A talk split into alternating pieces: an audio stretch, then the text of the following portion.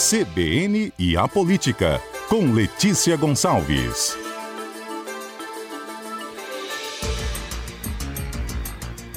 Bom dia, Letícia. Bom dia, Fernanda. Bom dia aos ouvintes da CBN. Letícia, havia né, um combinado aí do presidente Bolsonaro se filiar a um partido, e esse partido era o PL, né? Pelo menos até esse final de semana, quando deu um para trás aí, a filiação estava confirmadíssima para ser anunciada no próximo dia 22. O que, que mudou de lá para cá, hein? É, Fernanda, o presidente Jair Bolsonaro disse que tinha 99% de chance de se filiar ao PL. Então sobrou aí 1%. E de lá para cá, estava realmente agendada a filiação para o dia 22, que é o número de urna do PL, inclusive, não foi uma data escolhida ao acaso.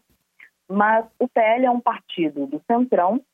O presidente é o Valdemar Costa Neto, que inclusive foi condenado e preso no mensalão. O presidente Jair Bolsonaro já há tempos já está bastante entrosado com o Centrão. O Centrão, inclusive, faz parte do governo Bolsonaro oficialmente. O ministro da Casa Civil, Ciro Nogueira, é do PT, que é outro partido do Centrão, ao qual, inclusive, o próprio Bolsonaro foi filiado por muitos anos. Então, não é uma questão, digamos, ideológica que atrapalha essas tratativas do presidente com o PL. O PL antes se chamava PR, Partido da República. E aí, de, de 2019 para cá, mudou para PL, que é Partido Liberal.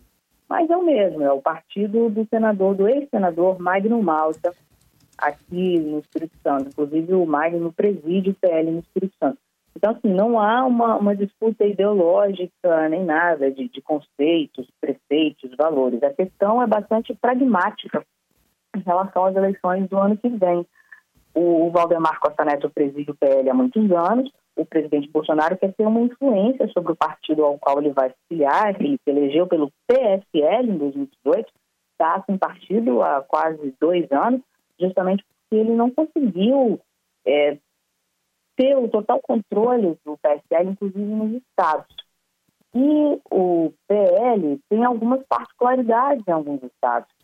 Em São Paulo, por exemplo, eu conversei há pouco com o ex-deputado federal Carlos Manato, que também está sem partido e pretende migrar para o partido para o qual o presidente Jair Bolsonaro for. E ele até estava me contando que o principal fator que impediu, que adiou, talvez até cancelou a ida do presidente Jair Bolsonaro para o PL, é a situação em São Paulo, porque lá o PL quer apoiar o candidato do PSDB ao governo do Estado. E o Bolsonaro quer emplacar o candidato dele, quer inclusive que o PL de São Paulo seja presidido pelo deputado federal Eduardo Bolsonaro, que é filho do presidente. E aí se tornou impasse. Em outros estados há outras questões também. Agora, falando aqui do Espírito Santo, particularmente, claro que o Espírito Santo não foi assim, nossa, o que, o que definiu, o que causou todo esse embrolho, é principalmente São Paulo. Mas nós temos também algumas questões no Espírito Santo. Por exemplo, hum. como eu disse, o partido aqui é presidido pelo senador Magno Malta, que é pré-candidato ao Senado. O Carlos Manato, deputado federal, é pré-candidato ao governo. Os dois são aliados do presidente Jair Bolsonaro. Se o Manato, se ele se filiasse ao PL, junto com o Bolsonaro, né, numa eventual filiação do Bolsonaro ao PL, o PL teria no Espírito Santo candidato ao Senado e candidato ao governo. Ficaria uma chapa pesada.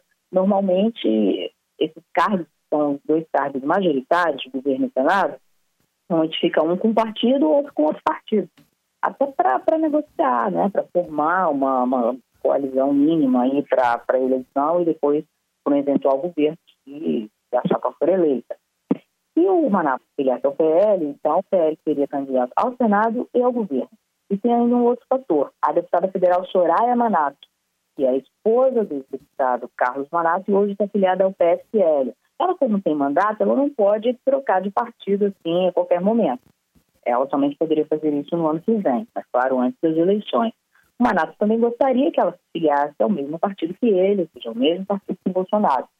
Mas, segundo o próprio Manato, numa conversa com o ex-senador Magno Malta, Magno falou, olha, não dá.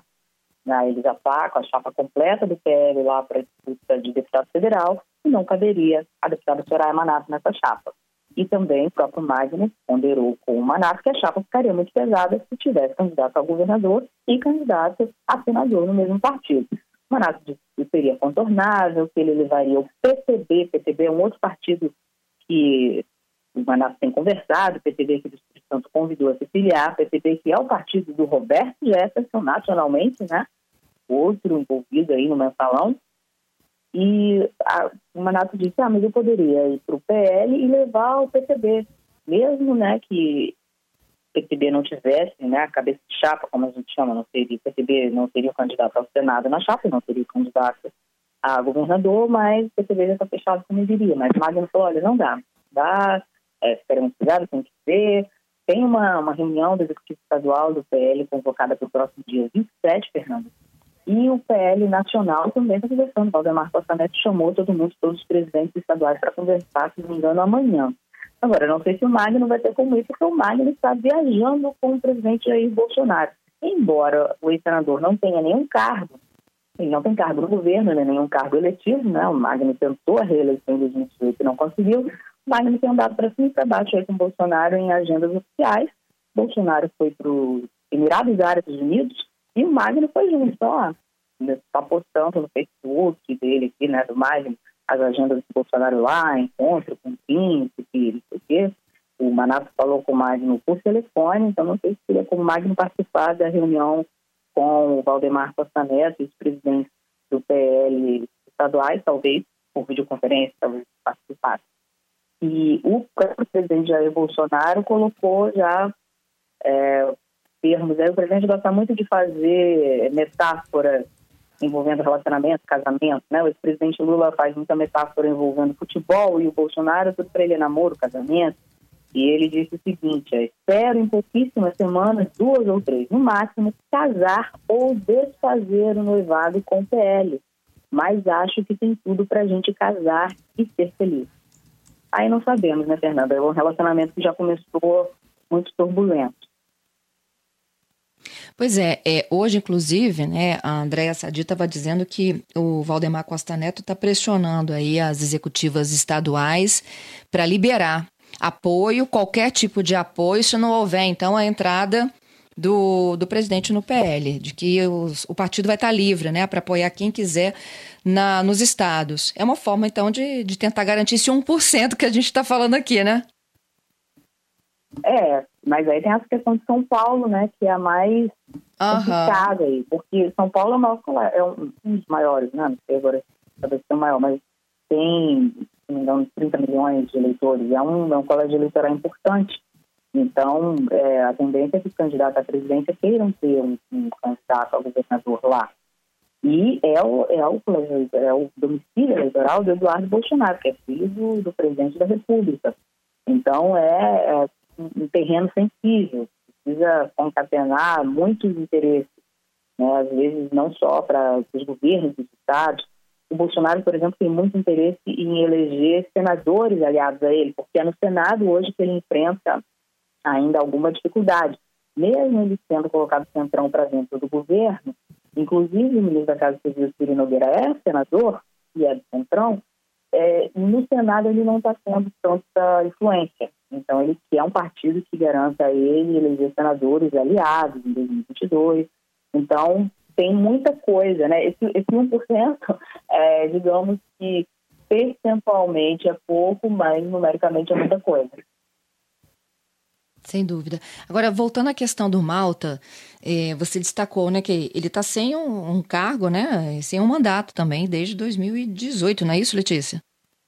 É, o, mandato dele, ele foi senador por duas vezes, o mandato no Senado tem oito anos, então ele ficou 16 anos como senador, tentou a reeleição, ou seja, tentou ficar mais oito anos em 2018, não foi reeleito, e aí ele deixou o mandato, o mandato é, sempre acaba de 1 de janeiro, né, e 1 de fevereiro assume a outra legislatura. Então, em 31 de janeiro de 2019, foi o último dia dele como senador. De lá para cá, ele está, como a gente diz, na planície. Ele não tem nenhum cargo eletivo e também nenhum cargo comissionado no governo, nada. Ele não tem uma, uma função pública, digamos assim. Ele é presidente do PL estadual. Isso aí. E o que justifica, né? Que foi o que foi demandado o final de semana inteiro, né? O que ele está fazendo na comitiva de presidente em Dubai. Ah, é, pelo Facebook do Magno Malta aqui, ele está postando vídeos. Convidado. É, é, postando vídeos do que o Bolsonaro está fazendo lá. É, às vezes vídeos da, vídeos oficiais mesmo, né? Nem foi ele que filmou, digamos assim, repostando, é, comentando, fazendo elogios. Ah, postou uma foto aqui de Dubai, dizendo, olha como é bonito, olha, isso tudo é no deserto, imagine o Brasil com as riquezas nas mãos de patriotas, só querem cuidar do Brasil, por puro sentimento fácil. É isso que ele está fazendo. Entendi. Agora, Letícia, se não for o PL, qual outro poderia absorver não só o presidente, como a, a, a equipe dele?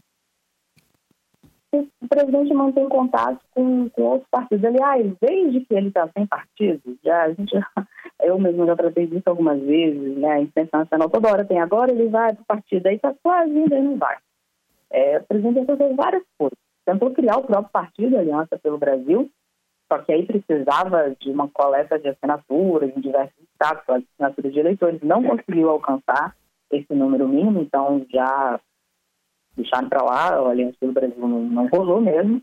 E aí começou a conversar com outros partidos, né, que já estão postos. O presidente tem uma proximidade, principalmente com o PP, na verdade, progressistas, inclusive, como eu já mencionei, faz parte do governo, no primeiro escalão, é um partido do Centrão. O PL e o PT, inclusive, são os principais partidos do Centrão, que é aquele grupo de partidos ideológicos, presente principalmente na Câmara dos Deputados, que apoia o governo que tiver, o governo da ocasião, dependendo aí de negociações nem sempre muito republicanas, né? É um partido que cobra cargos, cobra representatividade, verba emenda parlamentar. E a conversa com o PT estava bastante, com o progressista estava bastante adiantada até que o Valdemar Castanessa publicou um vídeo convidando o Bolsonaro a se filiar. Quando ele publicou o vídeo, obviamente já havia uma conversa, né, que passou para o Bolsonaro ir para o PL, e aí o vento mudou mais para o PL, mas o Bolsonaro nunca descartou o progressista. Tem também a possibilidade de ir para os republicanos, que é o antigo PRB, também é o partido que mudou de nome, e está aí, está tentando, então, como, como disse, vários várias questões também locais uh, para permitir esse arranjo aí, né? O presidente criar, porque quando ele criar o partido, não é ele que vai fazer, ele vai querer colocar os aliados dele, como, exemplo, aqui no Espírito Santo, o Carlos Vanassi, em outros estados também. Só que cada os partidos nos estados eles não seguem a lógica nacional. O PL, por exemplo, no Nordeste, tem muitas pessoas que apoiam o ex-presidente Lula. Então, são são divergências regionais difíceis de serem equalizadas em, em qualquer partido, né? Se o, se o Bolsonaro pensar em, em se filiar. Mas tem aí, digamos, um plano B do PT. Entendido. Bom, então, com essa reunião marcada para amanhã, a gente acredita que até amanhã esse embrolho está resolvido. Bom, o próprio Bolsonaro disse que, na verdade, deve levar de duas a três semanas. Então, não sabemos. Não sabemos então, né, Letícia? Obrigada, viu, pela sua participação e pela análise aqui conosco. Eu que agradeço, Fernanda. Bom dia aos ouvintes da CBN e até a próxima quinta.